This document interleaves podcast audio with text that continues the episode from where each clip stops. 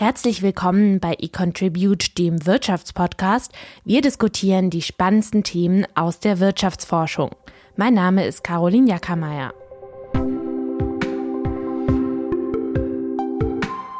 Der russische Angriffskrieg gegen die Ukraine löste eine der größten Flüchtlingsbewegungen in Europa seit des Zweiten Weltkriegs aus.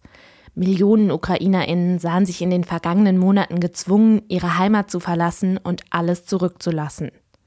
Wie gelingt es, diese Menschen trotz großer Unsicherheit über die Kriegssituation in den kommenden Monaten erfolgreich zu integrieren?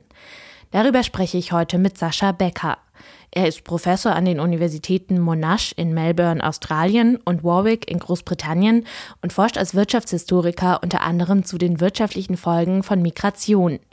Wir diskutieren darüber, was erzwungene Migration von anderen Migrationsformen unterscheidet, wie sie sich auf die Arbeitsmärkte in den Zielländern auswirkt und was wir aus den Flüchtlingsbewegungen nach dem Zweiten Weltkrieg lernen können. Hallo Sascha, ich erreiche dich heute aus der Ferne in Melbourne in Australien, da du dort seit drei Jahren lebst und arbeitest, eine Professur an der Monash-Universität hältst. Du bist unserem Bonner Standort aber verbunden, da du hier an der Uni Bonn studiert hast. Deshalb erstmal ein virtuelles Willkommen zurück. Hallo ans andere Ende der Welt und danke, dass du dir heute die Zeit nimmst. Ja, hallo Caroline, schön wieder in Bonn und Köln zu sein. Seit Beginn des russischen Angriffskrieges auf die Ukraine sind Millionen UkrainerInnen geflohen. Alleine über sechs Millionen Binnenflüchtlinge, also Geflüchtete innerhalb des eigenen Landes, sind registriert. Dazu über neun Millionen Grenzübertritte. Wie viele Menschen im europäischen Ausland jetzt genau als Geflüchtete gemeldet sind, ist relativ schwer zu überblicken. Wie nahm man denn in Australien in den letzten Wochen und Monaten die Situation in der Ukraine und in Europa wahr? Ja, man hat das natürlich hier auch äh, immer wieder auf der Titelseite. Ähm, es spielt vielleicht nicht ganz so die zentrale Rolle wie in Europa, wo ja dann auch noch viel mehr dranhängt. A, zahlenmäßig, Anzahl der Flüchtlinge, die ankommen, aber auch die ganze Energiekrise. Ähm, aber ja, das ist auch eine große Rolle. Und ähm, Australien hat auch das getan, was es tun konnte, würde ich sagen, in Sachen äh, Flüchtlingsaufnahme und hatte auch ein humanitäres Visaprogramm, um Flüchtlingen hier den Zugang zu erlauben. Das waren dann primär Leute, die hier Verwandte haben, die das irgendwie in Anspruch genommen haben.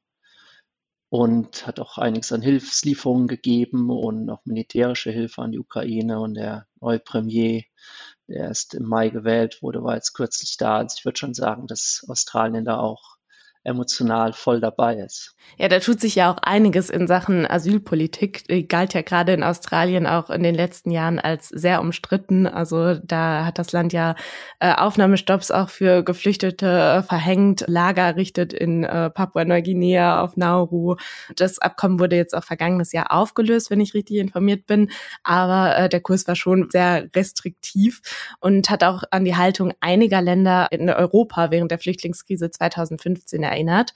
Ähm, Im Hinblick auch auf die Geflüchteten aus der Ukraine läuft das auch in Europa bisher anders. Zahlreiche Länder haben da Geflüchtete aufgenommen, allen voran das direkte Nachbarland Polen mit über einer Million Menschen. Du hast ja auch mit deinen Co-Autoren in einem aktuellen Kurzbeitrag gefordert, dass Europa zusammenarbeiten muss, unbürokratisch Menschen aufnehmen muss. Nimmst du den Prozess bisher wahr? Ja, ich würde sagen, Europa hat schon verdammt viel getan und äh, Flüchtlinge mit offenen Armen aufgenommen. Es gibt natürlich hier und da Ausnahmen. Äh, in Ungarn äh, wird teilweise anders gedacht über diesen ganzen Krieg. Auch in Großbritannien, wo ich ja lange Zeit gelebt habe und auch wo ich im Frühjahr äh, mehrere Wochen war, als der Krieg so losging, war das eher zu Beginn alles sehr bürokratisch. Da wurden die ukrainischen Flüchtlinge von A nach B gejagt und in irgendwelche Konsulate geschickt, die längst dicht gemacht waren und da äh, war großes Chaos. Aber ich würde sagen, Europa hat schon insgesamt die Verantwortung angenommen, da was zu tun, Flüchtlinge aufzunehmen. Ja, wir wollen uns ja heute ein bisschen mehr der Theorie auch hinter Migration und den wirtschaftlichen Faktoren von Migration widmen. In der Literatur wird bei kriegsbedingter Migration als Form von Forced Migration, also erzwungener Migration gesprochen. Um diese handelt es sich, wenn Menschen sich gezwungen fühlen, ihre Heimat zu verlassen, also eben etwa wegen eines Krieges oder auch wegen Umweltkatastrophen. Also im Prinzip immer, wenn Tod, Gewalt oder auch Zerstörung des Lebensraums drohen. Wie unter unterscheidet sich Forced Migration denn darüber hinaus noch zu anderen Formen von Migration? Ja, ich würde sagen, wenn man jetzt einfach mal das Thema Krieg nimmt, dann ist es halt häufig so, dass das ganz plötzlich passiert, ja. Und die wenigsten Ukrainer haben wirklich vielleicht äh, in Erwägung gezogen, dass da im Februar die Russen wirklich einmarschieren und dass innerhalb kurzer Zeit da Städte platt gemacht werden. Und insofern haben Flüchtlinge dann einfach keine Zeit vorauszuplanen. Ja? Wenn, wenn unser einer vielleicht einen Job in einem anderen Land annimmt, dann googelt mal rum, informiert sich und hat alle Zeit der Welt, sich auf äh, den Umzug, auf die Migration vorzubereiten. Und bei erzwungener Migration ist das einfach alles äh, von jetzt auf gleich. Ja? Und das unterscheidet dann halt schon in vielen Dimensionen auch die Wirkung der Migration. Einerseits ähm, ist es häufig dann auch mit, mit viel mehr Schmerz verbunden, sei es jetzt physisch, weil man verletzt wurde, eine Bombe in die Nachbarschaft gefallen sind, psychologische Folgen sind auch da. Man verliert vielleicht auch Haus und Hof, wie es so schön heißt. Und ähm, damit ändert sich das Nachdenken auch über das Leben insgesamt. Und Flüchtlinge können auch häufig sich gar nicht so genau aussuchen, wo sie hingehen. Ja, da geht es erstmal ums Thema einfach raus hier. Und man landet dann oft im Nachbarland erstmal in der ersten Aufnahmestation. Und selbst wenn man jetzt sagen würde, ich würde so gerne nach XY gehen, steht einem der Weg nicht unbedingt offen. Und ein weiterer Faktor, der häufig da ist, einfach diese Unsicherheit, wie lange man eigentlich da ist. Ja? Also einerseits, man wird mit offenen Armen aufgenommen, aber ähm, auf der Bürokratieseite heißt es dann oft, okay, die nächsten sechs Monate darfst du schon mal bleiben, vielleicht auch zwölf und danach sehen wir mal, ja. Und das beeinflusst dann natürlich auch gewissermaßen was man jetzt macht, sei es jetzt Schulbesuch, Jobsuche, wenn man davon ausgeht, naja, wird alles nicht so lange dauern, dann ähm, tut man vielleicht weniger, als wenn man davon ausgeht, das ist eine Sache für mehrere Jahre. Man muss ja unter Umständen eine neue Sprache lernen und all diese Entscheidungen sind ja nicht einfach, wenn so total unklar ist, für wie lange das eigentlich ist. Ja, welche wirtschaftlichen Auswirkungen erzwungene Migration hat, hast du auch in der wirtschaftshistorischen Studie beleuchtet und zwar anhand eines Landes, das jetzt auch wieder indirekt involviert ist. Nach Ende des Zweiten Weltkrieges wurden die Grenzen in Europa verschoben. Über zwei Millionen Polen waren damals gezwungen, ihre Heimat zu verlassen, da der östliche Teil des Landes, also Gebiete des heutigen Litauens, Belarus und auch der Ukraine, äh, der Sowjetunion zufielen und auch Richtung Westen verschoben sich die Grenzen. Da mussten circa acht Millionen Deutsche Deutsche in den Westen umsiedeln, während das ehemals östliche Deutschland zum westlichen Polen wurde und äh, die neue Heimat äh, des Großteils der ostpolnischen Geflüchteten. Ihr habt euch diesen Binnenflüchtlingsstrom mithilfe äh, sozioökonomischer Erhebungen und auch historischer Zensusdaten näher angeschaut und euch die Frage gestellt, wie diese Zwangsumsiedlung der Menschen, die Menschen selbst, vor allem auch aber deren nachfolgende Generationen, also Kinder, Enkel, Urenkel beeinflusst hat. Was konntet ihr da beobachten? Ja, also unser Startpunkt war äh, so eine Mischung aus äh, der Entdeckung, dass irgendwie noch niemand jetzt diese polnische Migrationswelle untersucht hatte, aber auch die Hypothese, die schon länger im Raum stand, die Entwurzelungshypothese, dass es ähm, bei Flüchtlingen, die alles verloren haben, so sein sollte, dass sie in Zukunft weniger Wert auf Besitztümer legen in dem Maße, wie man halt alles verloren hat, sagt man sich, naja, es ist jetzt einmal passiert, wer weiß, ob es nochmal passiert. Und deswegen will man vielleicht nicht gleich am Zielort wieder in Häuser investieren, die einem vielleicht wieder abgenommen werden. Und stattdessen investiert man vielleicht lieber in Bildung, weil das ist was, was einem keiner wegnehmen kann. Jedenfalls dachten wir uns, dass da dieser polnische Kontext insofern besonders hilfreich sein kann, dieser Frage nachzugehen. Aus dem Grund, du hast die Zahlen schon genannt, sehr interessant. In diesen Gebieten, aus denen Deutsche vertrieben wurden, wurden acht Millionen Deutsche vertrieben. Und es wurden nur in Anführungsstrichen zwei Millionen Polen äh, umgesiedelt. Und insofern sollte es eigentlich so sein, dass ähm, diese zwei Millionen Polen kein Problem haben, irgendwo einen Platz zum Leben zu finden und auch kein Problem haben sollten, Land zu finden, wenn sie jetzt Bauern sind, um da wieder in dem Sektor aktiv zu sein. Und insofern können wir da einige Faktoren, die sonst einem das Leben schwer machen, wenn man dieser Frage nachgehen will, ausschließen. Dass nämlich irgendwie vielleicht die Familien mehr in Bildung ihrer Kinder investieren, weil sie nicht mehr Bauern sein können, wie sie es vorher waren, weil alles Land schon vergeben ist, sondern stattdessen in Bildung investieren, weil sie keine Alternative haben, sondern in dem Kontext, im Polnischen, wo so viel Land zur Verfügung steht, Häuser zur Verfügung stehen, können wir all diese Faktoren ausschließen. Und wenn wir da dann immer noch finden, dass die Kinder der Flüchtlinge mehr Bildung sich aneignen als die, die nicht gezwungen wurden, umzuziehen, dann würde man wirklich sagen, wow, an dieser Entwurzelungshypothese ist irgendwie was dran. Ja. Jetzt haben wir Umfragen gemacht im Jahr 2015, 2016 und da wurde dann explizit abgefragt, ja, wo kommen denn eigentlich die Eltern her, die Großeltern, die Urgroßeltern und wo haben die vor 1939 gelebt, also vor dem Ausbruch des Zweiten Weltkriegs? Und was wir da dann zeigen wollen und auch in der Lage sind zu zeigen, ist, dass diejenigen, die in ihrem Stammbaum Flüchtlinge haben aus dieser Periode damals äh, mit den Grenzverschiebungen, dass deren äh, Kinder, deren Enkelkinder heute mehr Bildung haben als andere Polen. Und ähm, das ist vor dem Hintergrund interessant, als eigentlich vor dem Zweiten Weltkrieg in diesen östlichen Gebieten Polens, die an die Ukraine, Belarus und Litauen gingen, ähm, die, der Bildungsstand niedriger war. Also es ist nicht so, dass wir einfach, was wir heute messen, nur so eine Langfristfolge von höherem Bildungshunger vor dem Zweiten Weltkrieg ist, sondern eine Umkehr des Rankings. Das ist also die, die vor dem Zweiten Weltkrieg am wenigsten gebildet waren in dieser Gegend, heute die am meisten gebildeten Nachfahren haben. Ließ sich denn dann sowas, weil du das ja auch gerade schon ein bisschen angerissen hattest, eben mit dem Land, das zur Verfügung war, mit den acht Millionen Deutschen, äh, die dann eben in den äh, Westen weiter siedeln mussten und den zwei Millionen Polen, äh, die dafür in die Gebiete gekommen sind. Wenn man dann nach Deutschland blickt, sind da ja eben acht Millionen Menschen, haben ihre Heimat verlassen, mussten in andere Gebiete gehen, die ja aber schon dichter besiedelt waren. Hat sich denn dann da, habt ihr euch das auch angeschaut, ob sich da auch eben ein Effekt dann gezeigt hat auf die Bildungsinvestitionen und wie das da aussah?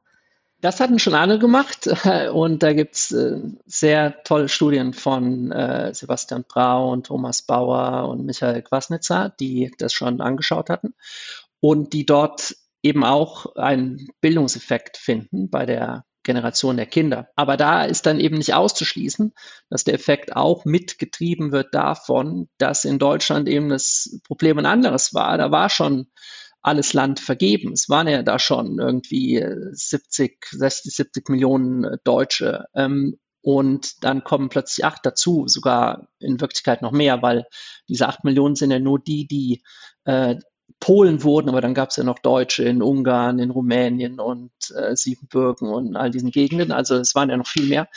Und selbst wenn man dann Bauer bleiben wollte, konnte man das schlichtweg nicht, weil das Land halt schon von den in Deutschland Lebenden äh, in Besitz genommen war. Und dann hat man vielleicht eine Ausbildung gemacht äh, und Berufsschule besucht, weil einem auch nichts anderes übrig blieb. Und das konnte im deutschen Fall halt mit erklären, warum da diese Bildungseffekte entstehen. Lassen sich äh, die denn sonst oder ließen die sich auch in anderen Studien noch nachweisen oder gibt es andere Studien, die Evidenz dafür liefern, äh, ohne dass jetzt eben solche Effekte wie jetzt zum Beispiel auch das Land eine Rolle spielen, also so wie jetzt bei eurer Studie in Polen? Das ist echt schwer, das hieb- und stichhaltig in anderen Kontexten nachzuweisen. Also man findet relativ häufig diesen Bildungseffekt, aber man kann halt auch oft nicht ausschließen, dass er durch andere Dinge erklärt wird. Also nehmen wir ein weiteres Beispiel. Diese Entwurzlungshypothese ist eigentlich häufig im Kontext von der Vertreibung von Juden genannt worden und ähm, Vertreibung von Juden über Jahrhunderte, ja, weil in Deutschland gab es immer wieder jüdische Siedlungen und ich habe in anderen Arbeiten auch das Thema Antisemitismus angeschaut in Deutschland. Und häufig wurde Juden im Mittelalter nur vorübergehend Aufenthaltsrecht gegeben in deutschen Städten und dann wurden sie wieder vertrieben oder es gab Pogrome oder die Aufenthaltsrechte wurden einfach nicht verlängert. Und dann ging es immer wieder von A nach B und von B nach C, aber manchmal auch nach Jahrzehnten wieder zurück nach A, wenn dann der neue lokale Fürst, Prinz, König sich anders überlegt hatte, dass er die Juden vielleicht doch gerne äh, hat vor Ort. Ähm, in dem Kontext wurde es halt immer gesagt, dass vielleicht ähm, die jüdische Bevölkerung deswegen so gebildet ist und es ist die gebildetste Gruppe der großen Weltreligionen ähm, mit großem Abstand, dass das eben mit Entwurzelung zu tun hat.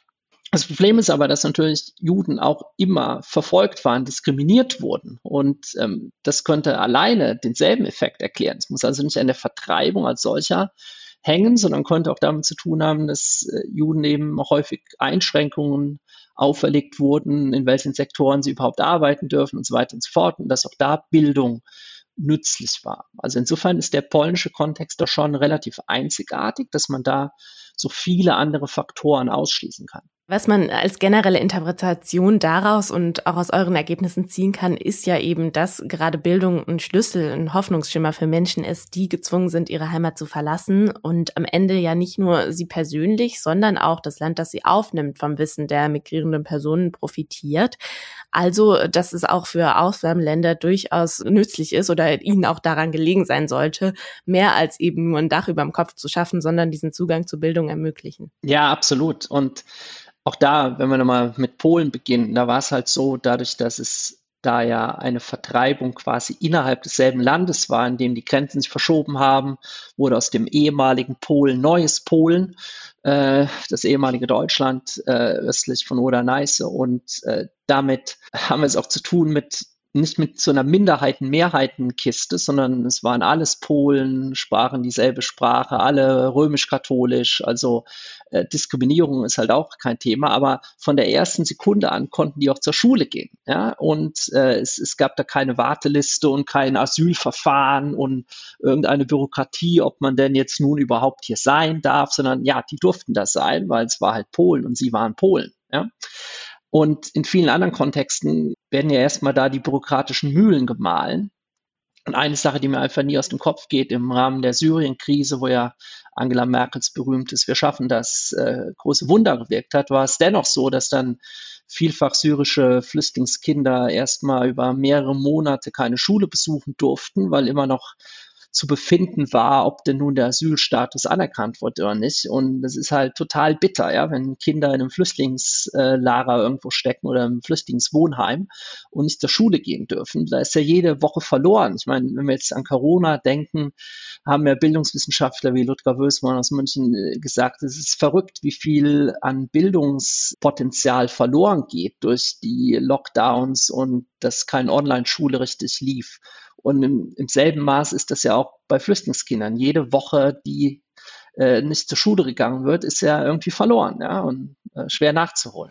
Ja, offiziell ist das ja auch so festgehalten, also sei es in den UN-Kinderrechtskonventionen oder auch in dem EU-Aufnahmerecht, äh, da ist zumindest eine Frist von maximal drei Monaten vorgesehen, äh, was ja aber auch schon, wenn man auf Schulkinder blickt und eben gerade auch wenn wir in den Kontext von Corona denken und was alles diskutiert wurde an einzelnen Wochen, die nicht gelehrt werden konnte, sind natürlich drei Monate schon ein wahnsinnig langer Zeitraum im Alter von Kindern, aber Nichtsdestotrotz wäre das ja wirklich noch ein Optimalfall, wenn man eben, wie du schon sagst, auf die Situation zum Beispiel damals äh, mit den Geflüchteten aus Syrien blickt, wo eben drei Monate äh, die Traumvorstellung waren, die äh, nie, äh, zumindest in Deutschland, äh, erfüllt wurde.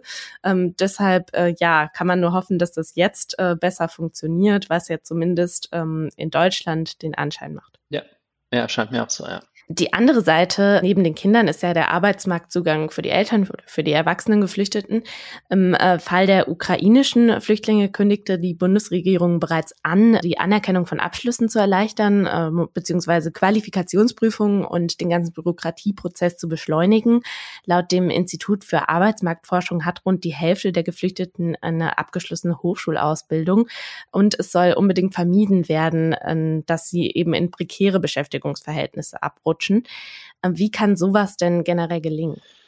Ja, es ist, äh, ja, Bürokratie hast du ja angesprochen, ist immer so ein Thema, ja. Und ähm, Anerkennung von Abschlüssen, ja. Der DGB hat es auch äh, ganz groß aufgehängt, dass das eigentlich das Hauptproblem ist, dass die ukrainischen Flüchtlinge insgesamt enorm gebildet sind und vielfach, gerade was das, die tertiäre Bildung angeht, Unibildung, äh, ähnlich gut ausgebildet wie Deutsche, aber auch was berufliche Ausbildung betrifft. Und ähm, inwiefern das jetzt vor Ort wirklich so schnell geschieht, kann ich jetzt aus Australien immer ein bisschen schwer einschätzen. Aber ähm, ja, man sollte da möglichst wenig Steine in den Weg legen oder idealerweise keine, ja, weil ähm, ja, es sind ja gerade auch da ein bisschen ein Henne-Ei-Problem, was ja bei den Ukraine-Flüchtlingen ein bisschen anders ist als bei vielen anderen Flüchtlingswellen. Es sind ja primär Frauen und Kinder, ja, weil die Männer äh, größtenteils nicht raus dürfen, weil sie im Krieg gebraucht werden. Wenn die Kinder nicht zur Schule gehen können erstmal, dann können die Mütter auch keine Arbeit suchen und äh, dann hat man so ein bisschen eine Spirale, ja. Also da muss alles äh, zusammenpassen, dass einerseits die Kinder zur Schule gehen können und dann den Müttern noch keine Steine in den Weg gelegt werden. Natürlich es gibt dadurch, dass so viel Nachfrage ist in vielen Sektoren, ähm, sei es jetzt im Restaurantbereich, gibt es mit Sicherheit Jobs. Andererseits will man ja auch nicht unbedingt, dass jetzt eine super ausgebildete ukrainische Mutter dann erstmal Sachen annehmen muss, die ähm, eigentlich unterhalb ihres äh, Bildungsstandes sind. Was Migration für die Arbeitsmärkte der Zielländer verändert, ist ja auch eine der zentralen Forschungsfragen in ökonomischen Studien zu Migration. Ein äh, Narrativ, das häufig besprochen wird, ist, dass ausländische Fachkräfte eben mit äh, Arbeitnehmern im Zielland konkurrieren und gegebenenfalls die Löhne senken. Also es ist ja auch gerade ein äh, Narrativ, das oft von rechtspopulistischer Seite bedient wird. Also aller, die nehmen uns alle die Arbeitsplätze weg. Ähm, die Literatur ist in dieser Frage divers und zeigt je nach Methodik und auch untersuchter Gegend keine oder schwache Effekte bis hin zu tatsächlich niedrigeren Löhnen oder aber auch umgekehrt höherer Produktivität. Äh, das fasst du auch mit deinen Co-Autoren in einer Studie zusammen. Lässt sich denn dann überhaupt eine generelle Aussage dazu treffen, welche Effekte Migration langfristig auf die Arbeitsmärkte im Zielland hat oder wieso kommen die Studien da auf so unterschiedliche Ergebnisse? Man muss da einerseits unterscheiden, kurz- und langfristig, aber auch von welcher Art Episode wir da gerade reden. Also viele der Diskussionen werden immer wieder getrieben von USA, weil da halt irgendwie häufig die Datenlage besser ist. Und da wird seit Jahrzehnten diskutiert über ein und dieselbe Sache, nämlich was äh, war mit den kubanischen Flüchtlingen, die da irgendwie in den 80ern in Florida aufgeschlagen ist. Und dann ähm, muss es so sein, aufgrund ökonomischer Theorie, dass wenn man jetzt wirklich Leute anschaut, die absolut identisch sind in ihrer Bildung und die Jobs, die sie annehmen können, dass es da zu gewissen Verdrängungseffekten kommt. Muss so sein, äh, kurzfristig zumindest. Aber wann sind denn wirklich lokale Arbeitnehmer und Flüchtlinge absolut austauschbar? Das ist ja bei weitem nicht immer so. Ja? Also nehmen wir jetzt mal Restaurants. Ja? Ähm, da gibt's dann vielleicht in der Fastfood-Branche irgendwelche Jobs, ähm, die auch von, sagen wir, Amerikanern gemacht werden, die schon seit Jahrzehnten da sind. Ähm, und jetzt kommen Kubaner daher.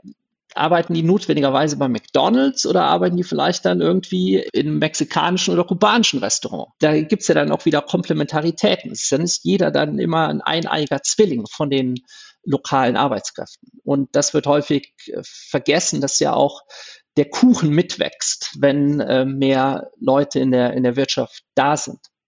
Das andere Thema ist immer kurzfristig versus langfristig. Selbst wenn es kurzfristig da vielleicht mal für äh, kurze Zeit Anpassungsprobleme gibt, würde ich sagen, ist der Konsens, dass eigentlich das immer nur vorübergehend ist und über die lange Frist der Arbeitsmarkt immer in der Lage ist, die, die Leute zu absorbieren. Und man sieht halt immer häufig nur die Herausforderungen, die kurzfristig bestehen und vernachlässigt, was so alles an Gewinnen möglich ist, auch für die lokale Bevölkerung in der langen Frist. Spielt es denn da in den Arbeitsmarkteffekten eine Rolle, ob es sich eben um erzwungene Migration oder andere Migrationsformen handelt? Also lassen sich da unterschiedliche Effekte beobachten? Ich meine, da ist natürlich heutzutage so, dass die Leute, die freiwillig migrieren, ja häufig dann auch Regularien unterworfen sind. Ja, nehmen wir Australien. Ähm, da gibt es ein Punktesystem und da kann halt nicht jeder, der in Australien einfach nur so arbeiten will, mal kurz vorbeikommen und hier arbeiten. Innerhalb der EU, wo jeder arbeiten er will, ähm, kann natürlich eher äh, dann wieder so eine Art Konkurrenz entstehen. Aber das wurde ja auch dann äh, in großen Teilen angeschaut, irgendwie für den Fall Großbritannien und habe ich auch ein bisschen was zu gemacht vor ein paar Jahren, dass äh, dann nach der EU-Osterweiterung 2004 viele Arbeitnehmer aus Polen und anderen osteuropäischen Ländern nach äh, Großbritannien wollten. Und dann wurde da geschaut, was sind die Auswirkungen auf den Arbeitsmarkt und so. Und die waren alle auch da verkraftbar. Es gab aber politische Effekte und das ist, glaube ich, manchmal der wirklich der, der beißende Punkt des Problems, ja, dass ähm, dass eben viel Populismus äh, damit zu tun hat. Und es ist dann immer unklar, geht es da wirklich jetzt um die Wirtschaftseffekte oder geht es da am Ende auch um kulturelle Fragen? Ja? Dass dann gesagt wird, naja, äh, wir sind hier, äh, ich sage jetzt einfach mal Anglikaner und wir sprechen Englisch und jetzt kommen die und die sind katholisch und sprechen Polnisch und dann ist plötzlich auf der High Street in meiner Kleinstadt in Mittelengland äh, ein polnischer äh, Supermarkt und was soll das alles? Ja, also äh, ich habe dann auch nach dem Brexit-Referendum teilweise mit einigen Leuten auf der Straße rumgequatscht und war schockiert, was da für Ansichten teilweise vorherrschen, wo das wirklich so, ich habe Leave gewählt, weil ich mag nicht diese polnischen Geschäfte hier bei mir. Ja. ja. also auch eine vollkommen irrationale Debatte, die dann gar nicht mehr über die wirtschaftlichen Effekte an sich geführt wird, sondern was dann eben in kulturelle und politische Debatten einfach auch abdriftet. Absolut, ja. Was ja auch nicht aus den Augen verloren werden sollte, sind die Effekte auf äh, das Heimatland der Geflüchteten. Wandern da eben Fachkräfte und Wissen ab, kann dies dem Land ja auch langfristig schaden, gerade wenn wir in den Unsicherheitsfaktor denken, den wir auch schon zu Anfang besprochen haben. Äh, gerade eben auch im Fall der Ukraine ist da ja dieser Zwiespalt. Zwar möchte man die Menschen schnellstmöglich hier integrieren, zum Beispiel auch AkademikerInnen ein Studium hier im Ausland ermöglichen. Andererseits hegen viele eben die Hoffnung zurückzukehren und man möchte der Ukraine natürlich natürlich auch nicht langfristig Fachkräfte abwerben, die dann auch äh, für den Wiederaufbau des Landes entscheidend sind, zeigt sich eben ein solcher Bildungsverlust dann durch gezwungene Abwanderung in solchen Ländern, beziehungsweise wie lässt sich das denn verhindern? Das ist echt ein schwieriges Thema, weil selbst wenn es um, um Flüchtlinge geht, ist die Vertreibung in vielen Fällen ja nicht absolut hundertprozentig. Ja, es gibt dann ja immer, sagen wir, alte, schwache Gebrechliche, die zurückbleiben. Und wer geht dann am ehesten ins Ausland? Es sind dann manchmal vielleicht die, die eben da auch am meisten Einkommen generieren können, das sie dann nach Hause schicken. Ja? Und dann hat man vielleicht eine positive Selektion, dass die besser gebildeten auswandern und die wenigen, die zurückbleiben, sind dann eher die weniger gebildeten und damit blutet man dann auch das, das Land äh, ein Stück weit aus. Ja? Und Dafür gibt es ja enorm viel Evidenz, auch aus der Wirtschaftsgeschichte wiederum, auch aus der wahnsinns deutschen Geschichte mit Vertreibung von Juden und Holocaust und so weiter, dass Deutschland äh, neben all den schrecklichen Dingen, die es getan hat, sich halt auch selbst langfristig unendlich viel äh, Schaden zugefügt hat ähm, in Sachen Verlust von Humankapital und einigen der klügsten Köpfe weltweit, Nobelpreisträger und so weiter, die, die man vertrieben hat. Ja. Was kann man dagegen tun? Das ist immer so ein schwieriges Thema. Also eine Sache, die ich interessant finde, ist, äh, man will helfen und alle Unis bieten irgendwelche Stellen an für Studenten, Postdocs, vielleicht sogar akademische Besuchsprogramme für Visiting Professors und so weiter. Im Gegenzug gibt es auch den Versuch, ich kenne das jetzt ein bisschen genauer von der Kiev School of Economics, also irgendwie die, die Kaderschmiede in, in VWL der Ukraine, die versuchen vor Ort die Stellung zu halten. Und Kiew ist ja glücklicherweise jetzt nicht mehr ganz so nonstop unter Beschuss. Und die versuchen enorm viel auch online anzubieten, um damit ihren Studenten, die entweder irgendwo sich verstecken vor Angriffen oder sogar an der Front sind und kämpfen, dann in den Abendstunden sich nur irgendwelche Vorlesungen anzuschauen. Und sie versuchen dann auch ausländische Akademiker einzubinden, um damit das Bildungsangebot vor Ort zu halten und um zu verhindern, dass es so ein Brain Drain gibt, wo die klügsten Köpfe dann abwandern und vielleicht nie mehr wiederkommen. Ja? Und das ist dann wirklich auch für uns äh, in der westlichen Welt eine moralische, ein moralisches Dilemma. Ja? Will man einerseits, wenn dann die Leute hier sind und man stellt fest, sie sind enorm schlau, würde man sie gerne hier halten. Und andererseits äh, hat man vielleicht auch die moralische Verpflichtung zu sagen, ähm, willst du nicht dann doch wieder zurückgehen und deinem Land helfen? Ja? Insofern das so ein bisschen ein Abwägen. Ja, was man auf jeden Fall ja einfach nochmal zusammenfassen kann, ist, dass äh, Bildung, egal auf welche Art und Weise, eben der zentrale Schlüssel für gelungene Integration ist. Äh, sei es, um eben äh, die Menschen wieder zurückzubringen, um sie zu unterstützen, äh, dort ihr Leben weiterzuführen oder eben auch für die Integration dann in einem anderen Land. Was können denn Länder auch wie Deutschland aus den historischen Implikationen, die wir jetzt alle besprochen hatten, lernen? Also wie gelingt denn eine erfolgreiche Integration, wenn wir uns auch gerade auf diese äh, wirtschaftshistorischen Gesichtspunkte fokussieren? Ich glaube, das ist eine Mischung aus einerseits zu Beginn einfach mit offenen Armen da zu sein. Das war nach dem Zweiten Weltkrieg größtenteils gegeben. Dadurch, dass es halt auch deutsche Flüchtlinge waren, äh, hat man die natürlich aufgenommen, wobei auch da nicht alle immer glücklich waren, dass da jetzt äh, immer, es waren ja einfach riesige Anzahl von Flüchtlingen. Aber selbst bei den syrischen Flüchtlingen, ich finde weiter bewundernswert, dass Angela Merkel den Mut hatte zu sagen, wir schaffen das und irgendwie zu versuchen, die Deutschen mitzunehmen. Was auch immer jetzt dann die Probleme sind in Sachen Populismus, mit dem wir uns rumschlagen müssen, war es einfach moralisch genau das Richtige. Ja.